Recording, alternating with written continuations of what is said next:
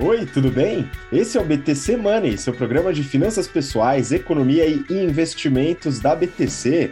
Meu nome é Gustavo Habib, eu sou instrutor de negociação e comunicação da BTC e no episódio de hoje falaremos sobre como investir no agro, né? O que, que é o agro, quais são as possibilidades de investir né, na agricultura, pecuária. A gente vai falar um pouquinho sobre isso, né? Você que se interessa por esses investimentos, talvez um pouco diferente do que a maioria acaba tendo acesso, né? E tem várias formas da gente poder se expor nesse segmento. A gente fala um pouquinho de prós, contras, riscos, né, benefícios de se investir nesse setor e os vários instrumentos. Lembrando que a gente vai falar aqui de alguns produtos, né, e são exemplos dentro desse segmento que a gente vai falar, não uma recomendação, ok? Então são alguns exemplos.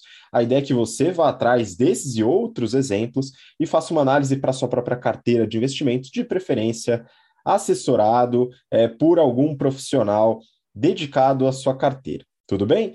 Bom, é, para começar aqui, vou apresentar meu caríssimo colega aqui, Marco Barros. Hoje estou só com você, Marquinho, nosso instrutor de investimentos do General Business Program. Fala, Marquinho, diga aí, como é que você está? É isso aí, mestre Habib. Chegamos no episódio de número 99, né? E hoje vamos falar sobre agro e queria deixar um recado, pedir para você que está ouvindo, assistindo a gente, preparar as suas perguntas, porque o episódio que vem, o episódio número 100, faremos ao vivo pelo YouTube, dia 21 de dezembro de 2021, às 8 horas da manhã, ao vivo pelo YouTube. Vamos que vamos, Mestre Habib! Pois é, se prepare, coloque na sua agenda que o episódio do dia 21 será ao vivo e a gente quer receber, é, enfim, perguntas, dicas, sugestões aí de vocês para a gente bater um papo neste dia 21 de dezembro, às 8 horas da manhã. Tá? A gente vai falar hoje sobre o setor agro, né? E a gente vai falar especificamente de mercado Brasil, tá? Mas tem também como investir nesse mercado fora do Brasil. E o mercado fora do Brasil, principalmente Estados Unidos, é muito maior do que o brasileiro. E a gente já entende a importância de dolarizar uma parcela do nosso patrimônio, né? De deixar alguma exposição em dólares ou em ativos fora do Brasil. Né? E para isso, é, a gente conta com a nossa parceira, a Nomad Global. Né? A Nomad é a primeira empresa é, a possibilitar uma conta em dólar, né, uma conta corrente em dólar nos Estados Unidos para brasileiros, né, e também recentemente, né, abriu toda a sua parte de investimentos. Então, para você que é investidora ou investidor e quer se expor ao mercado americano, né, a Nomad é uma opção segura, né, onde você pode fazer seus investimentos. E eles estão com uma parceria com a gente bem bacana, em que você, ao fazer a sua primeira remessa em até 15 dias da abertura da conta, vai ganhar 15 dólares de cashback. Você faz a remessa, né? É, a remessa é valor dólar comercial, mas uma taxinha bem pequena, tá? É muito competitiva a taxa para você comprar os dólares, né? E você ganha 15 dólares de cashback, né? E vamos dizer que com o dólar como está hoje, é um belo de um presente, hein, pessoal? Então, faz a abertura lá, faz a sua remessa, o link está na descrição e utilize o cupom BTC15, ok? Para garantir a sua, o seu cashback, beleza? Então, vamos lá agora, Marquinho, voltando ao mercado brasileiro, né? A gente vai falar do setor agro. Então, primeiro, vamos entender o que, que é agro e o que, que não é agro, hein, Marquinho? Excelente, mestre Habib que, que é agro, né? E por que, que esse setor é tão importante aqui no Brasil?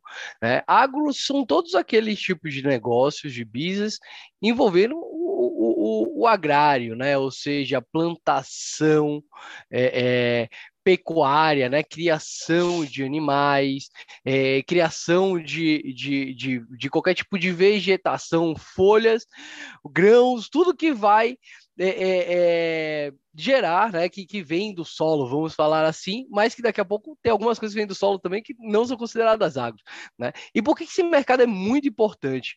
Porque ele é basicamente o, o, o que alimenta todos nós, né? Então, quando a gente, para os que comem carne, comem carne, é, só comem porque existe toda uma indústria pecuária de agronegócios por trás, né? Que faz com que é, é, o, o boi nasça e, e, cresça, se desenvolva, e aí depois vão, vá para frente para as empresas de proteína, animal e aí depois chega é, é, nos varejistas, nos atacadistas até chegar na gente, né? Então tem uma série de, de, de indústrias que garantem que a comida chegue em nosso prato, muita gente trabalhando para garantir que isso aconteça, tanto no caso de proteínas animais, quanto no caso também, Habibê, de, de folha, um alfacezinho que a gente come, ou até aquelas pessoas que comem proteína não animal, né, vegetal, tudo isso a gente depende dessa indústria é, é, de agronegócios. Né? Então, eu diria que são empresas que mexem ali com vegetações, que, ve que mexem com animais, né? E aí eu fiquei com uma pergunta, pô, será que uma empresa que faz né, cogumelos, né, fungos, também são, são de agro, Rabi? O que, que você acha? Podemos considerar? Pois é, Marquinho, pelo que eu lembro ali das aulas de biologia na escola, né, os fungos eles têm um, um reino específico ali, né, da, enfim, que está separado dos vegetais dos animais. Sei lá, acredito que talvez a gente possa até colocar como agro, mas deve ser tão irrelevante no conjunto total, né? Ah, mas olha o valor das trufas brancas, né? Enfim, mas vamos dizer que é um mercado que deve ser bem pequeno. Mas e a mineração, hein, Marquinho? Mineração também vem do solo, pô. É agro ou não é agro? É isso, mineração é outro, outro setor, né? Mineração é outro setor, então mineração a gente não considera agro, né? Agro é, eu entendo mais que é no sentido de desenvolvimento, né? De, de, de vegetação, de, de, de, de animaizinhos, né? Esse, esse é, é, é o sentido que eu venho aqui para o agro e ele é muito importante para o Brasil, né? Vamos, vamos ser sérios para o mundo, né? Nós somos grandes produtores, é, é de, de, de, alimentos, nós somos grandes exportadores de alimentos é, mundialmente. Né? É um setor bastante legal porque como a maioria dos produtos são comoditizados, ou seja, você tem um preço de, de referência, normalmente esse preço de referência é em dólar, né, você acaba ficando muito protegido contra a desvalorização né, é, do real. É, é, um setor que vem crescendo muito aqui no Brasil, e Habib, é um setor que aqui no Brasil a gente é muito bom. Nós temos muita tecnologia e somos altamente produtivos, né, é, conseguindo então exportar de maneira muito muito eficaz para o mundo inteiro. Né? É, mais especificamente aí falando um, um ponto que é, é a gente tem por lá na China 2 bilhões de pessoas que, que agora começaram a comer carne, estão aumentando ah, o consumo de proteína animal e, e, boa parte dessa proteína ela vem aqui do Brasil. Né? Então é, é, é um setor muito, muito legal e muito eu gosto no sentido de, pô, a gente tá colocando comida na, na boca das pessoas, sabe? Quem investe em agro. Então eu, eu, eu gosto desse sentido. Eu também, mas eu acho que é importante, Marquinho, até nessa discussão sobre, sobre alimentação, né, a gente fazer uma pequena segmentação, porque muitas vezes é comum a pessoa pensar, né, pô, legal, então tem uma fazenda gigantesca de soja é, no Mato Grosso e essa fazenda está responsável pela nossa alimentação. Na verdade, ela está muito pouco responsável pela nossa alimentação, porque, como você mesmo falou, boa parte disso é exportado. Né? Então, quando a gente fala do grande agronegócio, né, a grande parte dele está dedicada à exportação ou dentro da cadeia da proteína animal, né, que também boa parte está ligada à exportação. Então, é, aqui vale, acho que, uma segmentação. Quando a gente pensa na alface, na rúcula, que a gente vê ali nas gôndolas do supermercado, né, aquela cenourinha, tomate e tal, aquilo em geral vem da agricultura familiar, né? Então, que é um, um modelo menos produtivo, como o Marquinho falou, mas que é, é, pela, pela distribuição e a facilidade logística, né, e até as próprias características dos, dos alimentos são cultivados, né, acaba sendo usado internamente. Já a grande, o grande agronegócio, né, as grandes produções, boa parte está ligada ao setor externo, e aí a gente tem que sempre discutir a questão do dólar né, na exportação. Então, isso é muito importante, algo que o investidor, a investidora tem que estar tá muito atento. Né? Então não é só, ah, legal, todo mundo come muito, tal, beleza, mas ao investir você vai ter que ter essa noção, pô, será que o dólar vai subir? Será que ele vai cair? E isso é importante a gente colocar na mesa também, né? Então, e eu também gosto, eu gosto muito desse setor, né? Eu gosto de, é, de analisar esse ponto, enfim. E tem vários instrumentos, né, Marquinho, para a gente poder é, para a gente poder analisar. E vários exemplos, né? Então, dentro do próprio agro, né, a gente tem o setor de papel e celulose, que cuida ali da plantação né, das árvores que vão se transformar em papel e celulose. Você tem toda a parte da proteína animal, você tem é, soja, grãos diversos, milho, cana-de-açúcar, tudo isso está no setor agro, né? A agricultura familiar, né? E também as propriedades e a cadeia logística. Então, são várias coisas. E aí eu queria que você começasse, Marquinho, falando um pouco, talvez, acho que de empresas, né? Então, dentro do, do da, da, classe de ativos do mercado acionário, né? As empresas, ações. Quando a gente vai lá na B3 tal e vai comprar uma ação de uma empresa, né? O que, que a gente tem de empresas aí relevantes dentro do setor agro? Vou trazer três, três exemplos aqui, Habib. Então, vou lá para a B3 e, e, vou comprar uma, uma ação. Tá? Uma delas é a Brasil Agro. Agro 3, que é uma empresa cujo objetivo é comprar é, é, propriedades que são ineficientes, melhorar toda a eficiência dessa, dessa propriedade e posteriormente vender, né? E aí você, é, essa empresa, ela lucra, né? Pela diferença entre o valor comprado e investido e, e, e, quanto que ela consegue vender essa, é, essa, essa propriedade rural, essa fazenda. Se eu não me engano, hoje eles estão com 12, 12 fazendas, 12 ativos, e eles já conseguiram vender quatro, tendo uma taxa de retorno acima de 15%. Né? É, é, então, é uma empresa que, que, que mostrou ali para que veio. Essa é uma das empresas de agro que a gente tem. É, uma outra que eu, que eu até cheguei a negociar no passado é a SLC Agrícola. Né? É, é uma empresa bem legal e o objetivo dela ela é focada, Habib, em produzir soja, algodão e milho. Além de trabalhar com gado e, e óbvio, uma empresa que vai crescendo, vai, vai acabando se é, é, é dominando vários espaços dessa indústria. Então, ela já tem lá a SLC Sementes.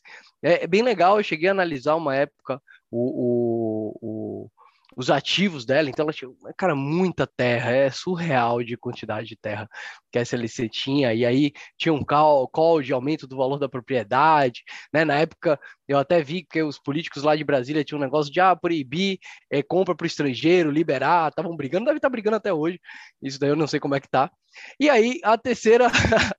a terceira ação que eu vou trazer aqui como exemplo, mas Habib, é do setor de celulose né, de papel e celulose, que é nada mais do que uma das maiores indústrias do mundo, que é a Suzano, né, que está aqui na, na, na, B3, depois que fez a, a, a, fusão com a Fibra, se não me engano, hoje ela é a maior empresa do mundo de papel e celulose. Mas, sabe, Bibi, todas essas três a gente consegue ter acesso através da Bolsa de Valores da B3, você consegue comprar uma participação em uma empresa que investe em agro.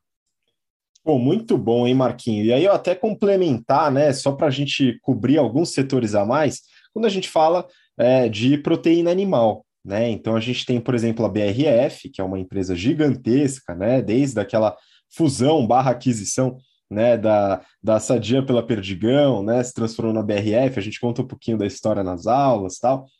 É, e a JBS, né, gigantesca, a maior produtora de proteína animal do mundo, né, que já passou por uma série de desafios aí recentes, né? Enfim, Marfrig, outra grande empresa produtor. Enfim, a gente tem uma série de empresas, tanto do setor agro tradicional, vamos dizer, fazendas, né, esse tipo de coisa, fora todo o mercado de cana-de-açúcar. Quando a gente fala aqui, a, a principal, enfim, desse mercado é possivelmente né, hoje listada seria a Raizen, né, que recentemente fez seu IPO, a gente comentou sobre ela. Dentro dela tem a subsidiária Cosan, né, enfim, que é dona de uma parcela da, da Raizen, numa joint venture com a Shell. É, mas aí a gente está falando do mercado gigantesco de produção de cana-de-açúcar no Brasil também. Né? Então o Brasil é muito representativo nesse setor e essa, essa realidade não deve mudar muito rápido, né? Então, vamos ver, tem, tem algumas questões econômicas, né, relacionadas à produção de, de commodities, tal, que, que é uma preocupação, mas aqui no Brasil a produtividade é muito alta, como você falou, e isso é bem interessante. E para os investidores acaba sendo uma bela de uma oportunidade. Então, a gente fala aqui de ações, né, empresas, né, empresas que é, investem nesse tipo de setor e produzem é, dentro dessa cadeia. Eu vou falar um pouco de, um, de uma classe aqui que eu gosto muito, viu, Marquinhos? Que são os fundos imobiliários, né? E que dá para comprar na B3 também, né, Mestre Habib? Também então, dá para comprar, é exato. Isso, você vai lá na, na, lojinha da B3, você já compra ação, compra fundo imobiliário também, tá? Então, tá tudo certo. Pode comprar ETF também, BDR, e eventualmente até fazer umas loucuras aí que o Marquinho faz, tipo opções, esse tipo de coisa, né?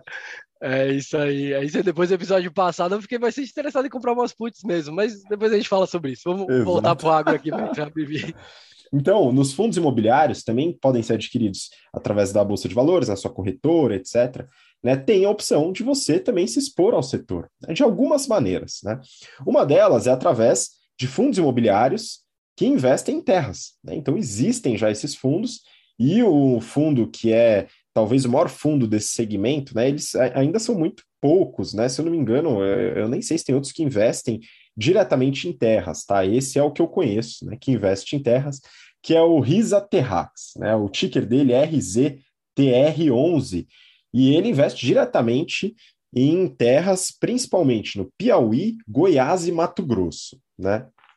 Tem também na Bahia, Maranhão, etc., mas esses três estados são os mais representativos. Né? Então, o fundo de investimento, né, a gente já falou bastante sobre fundo de investimento no histórico, então, se quiser acompanhar, volta lá. Né? E é, o, os fundos, eles, enfim, pela estratégia dos gestores, eles são é, é acabam adquirindo esses, essas unidades para depois arrendar. Né? Então é como se fosse um imóvel que você compra e deixa para alugar. Né? A terra você compra, deixa para arrendar para algum produtor que vai fazer uso dessa terra. Né? E aí, grande parte das terras que são é, propriedade desse fundo estão é, focadas em produção de soja, milho, algum, algumas de algodão e cana-de-açúcar, mas principalmente soja e milho, né? São os principais ativos dentro desse, desse fundo imobiliário, né? das terras que estão presentes nesse fundo imobiliário. Então, é uma possibilidade você realizar, né, ganhar o aluguel, né, ou a renda da terra que está é, tá sendo utilizada né, para produção através daquela propriedade. Então, é uma forma de você se expor diretamente. Um outro fundo né, que eu conheci, já investi e tal, acho bem bacana o modelo, ele já pega uma outra perna, viu, Marquinho? Então, esse fundo ele atua na cadeia logística do agronegócio, principalmente, que é o Quasar Agro, QAGR11. Esse fundo ele tem dentro do seu portfólio é, basicamente silos de armazenamento de grãos, né? Então a, a, empresa vai lá, produz grãos, né? Enfim, diversos tipos de grãos você pode pensar. E esses grãos, eles são armazenados, né? Eles são armazenados dentro de silos especiais, eles têm toda uma um isolamento específico tal para poder aumentar a durabilidade e tal. Então faz parte da cadeia logística, né? Então esses silos de armazenamento, né, acabam tendo também esse modelo de renda, né, de aluguel e também fazem parte da, da do, do, do, yield, né, que é do, do, provento que se recebe daquele fundo. Né? Então, isso é muito interessante também. É, e no caso desse fundo específico, ele tem dois grandes clientes, né, que são as empresas que, que trazem essa renda para o Quasar, né, que é a BRF e a Bela Agrícola. Tá? Então, as duas que atuam com a produção de grãos, etc., nessa cadeia logística, e o Quasar ele é proprietário desses silos. Né? Então, acho que é bem interessante também, porque aqui você se expõe também na cadeia logística. Né? Então, além da produção, também dentro dessa outra parte. Então, aqui um pouquinho, né? Só tem vários outros fundos que se expõem ao mercado de várias formas diferentes, mas acho que vale a pena a gente falar de outros produtos, né? Outros ativos aí que o investidor ou a investidora podem é, se expor no mercado agro. Vamos lá, Marquinho, diga aí. Excelente. É, além de, de, fundos imobiliários, né, que a gente pode comprar em bolsa, ainda pode ter fundos fechar, é, fundos abertos, mas que não necessariamente listados, que investem é, é, seu dinheiro aí no setor de agronegócios, inclusive alguns é, private equity você pode encontrar. É, e aí, antes de ir, MS Habib, para os investimentos de renda fixa lá, para o CRA, para o LCA, né, é, existe também uma maneira de investir em agro que é efetivamente ir lá e comprando uma fazenda, né? Lá o real estate mesmo, lá compra um pedaço, começa a produzir você mesmo seu cana de açúcar, papelão, né? Fazendo sua agricultura familiar. Mas beleza, né? Deixa esse daí para lá. Vamos focar aqui no investimento mais fácil, né? Mais líquido. E aí um, um investi dois investimentos que a gente tem, que são considerados investimentos de renda fixa, são o CRA, certificado de recebível do agronegócio, e o LCA, letra de crédito do agronegócio. É, qual que é a ideia desses dois títulos. São títulos cujo objetivo é captar dinheiro para se investir efetivamente em alguma atividade do, do agronegócio. E esse papel, gente, que, que, que a gente tem de investimento, ele é muito bom, né? ele é muito importante. É, sem dinheiro lá, por exemplo, para comprar sementes, né? Lá o, o, produtor ele não vai conseguir produzir e gerar é, é, o, o, seu, seu resultado no futuro, e então é, é, os investidores entram justamente com esse papel de ajudar esse business a, a acontecer. Né?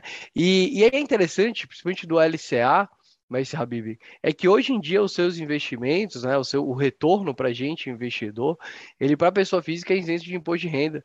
Então você encontra alguns LCAs rendendo, por exemplo, 100% do CDI, que agora já está chegando quase na beira dos 10% ao ano, sem nenhum tipo de, de tributação. Então, como investidor, para a gente acaba se tornando bastante legal, né? bastante interessante financeiramente falando.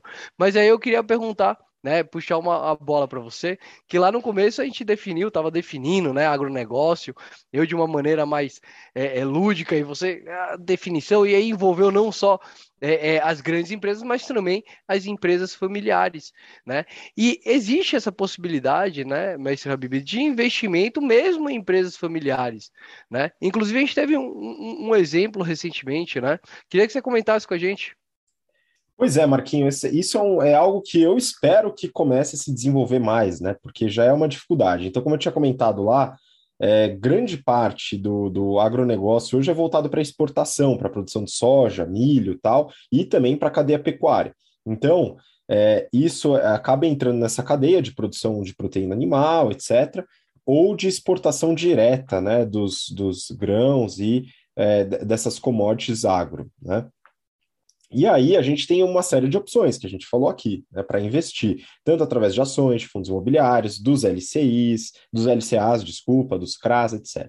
Né? Agora, se você que está ouvindo a gente, né, e fala, pô, legal, como é que eu posso investir nessa cadeia, mas voltado para a agricultura familiar, né? Aí as opções já são muito mais escassas no mercado de capitais. Né? Então você comentou, pô, você vai lá, cria uma, compra uma terrinha, faz uma agrofloresta, né, faz uma horta, etc. Beleza, é uma forma, né? Eu gosto bastante, né? Enfim, eu tenho um certo contato com isso, produção de queijo, etc. Mas é, é, muito é muito difícil a gente acessar isso através do mercado de capitais hoje, que é o veículo mais fácil né, e mais adequado para a gente poder investir. Né?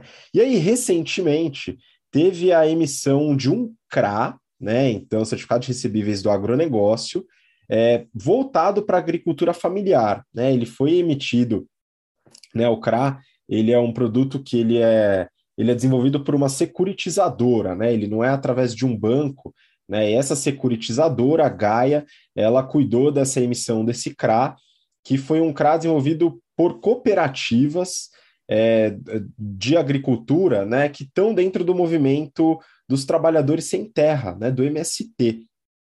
E aí deu um monte de discussão, tal, o pessoal falou. Então, é, mas o, o CRA saiu, foram mais de 17 milhões de reais captados, né? E aí a expectativa é que isso comece a se tornar um pouquinho mais popular, né? Pelo que eu lembro, né, com risco de errar um pouquinho aqui, mas a rentabilidade desse CRA era em torno de 5,5% ao ano, tá? Ele é isento, né, de imposto de renda, mas é uma rentabilidade que hoje, né, não, a gente não pensa como sendo muito atrativa, porque a nossa taxa caiu bastante e tal, Desculpa, ela subiu, né? A taxa Selic subiu bastante, você falou tá batendo uns 10%, aumentou, a gente está gravando numa sexta-feira, né? Foi antes de ontem, né? Que o Copom foi lá e deu aquela marretada, já prometendo mais um aumento, né? enfim. É, e aí é, é, uma, é um começo, né? É uma possibilidade, mas hoje para você que quer investir em agricultura familiar, realmente são pouquíssimos os caminhos. Né? A gente espera que isso aumente. Quem sabe existem é, perspectivas para novas emissões de cooperativas, né? É, que lidam com a agricultura familiar. E aí, o que, que, é isso? Né? Quando você investe numa, numa cooperativa de agricultura familiar, você está investindo em arroz orgânico, em plantação de tomate, é, plantação de cebola, de cenoura, enfim, itens que você realmente vê na gôndola do supermercado. Né? Então, aqui é uma coisa que está ainda começando a se desenvolver. É uma possibilidade para o futuro, Marquinho, mas agora ainda está bem restrito, viu? Excelente. Outra possibilidade que eu acho que a gente precisa desenvolver muito, né, que também está envolvido com o agronegócio, é a utilização de, de desses investimentos para realmente manutenção de florestas, por exemplo. Né? Então, putz, eu tenho muito interesse em, em manter uma, uma floresta. Né? Compra a parte da floresta que você realmente tem a garantia que ninguém vai, vai destruir ela. Né? Mas é isso então, mas Habib, acho que chegamos para o fim. Vou aproveitar já vou me despedir, tá? E aí passo a bola para você fechar o episódio. Pessoal, muito obrigado por mais esse, esse episódio e nos vemos semana que vem, dia 21 de dezembro, às 8 horas da manhã, dia 21 de dezembro de 2021, 8 horas da manhã, ao vivo pelo YouTube. Prepare sua pergunta. Obrigado. Muito bom, Marquinhos. Eu só vou fazer uma última, um último comentário aqui, porque esse eu lembrei, porque é uma empresa que foi fundada por ex-alunos nossos, cara. A Pink Farms, né, uma empresa, uma startup, né, que trabalha com tecnologia de plantação, né, de, é, de hortaliças no modelo vertical, interno, né, então com iluminação, tudo que fica em São Paulo, facilitando toda a logística tal.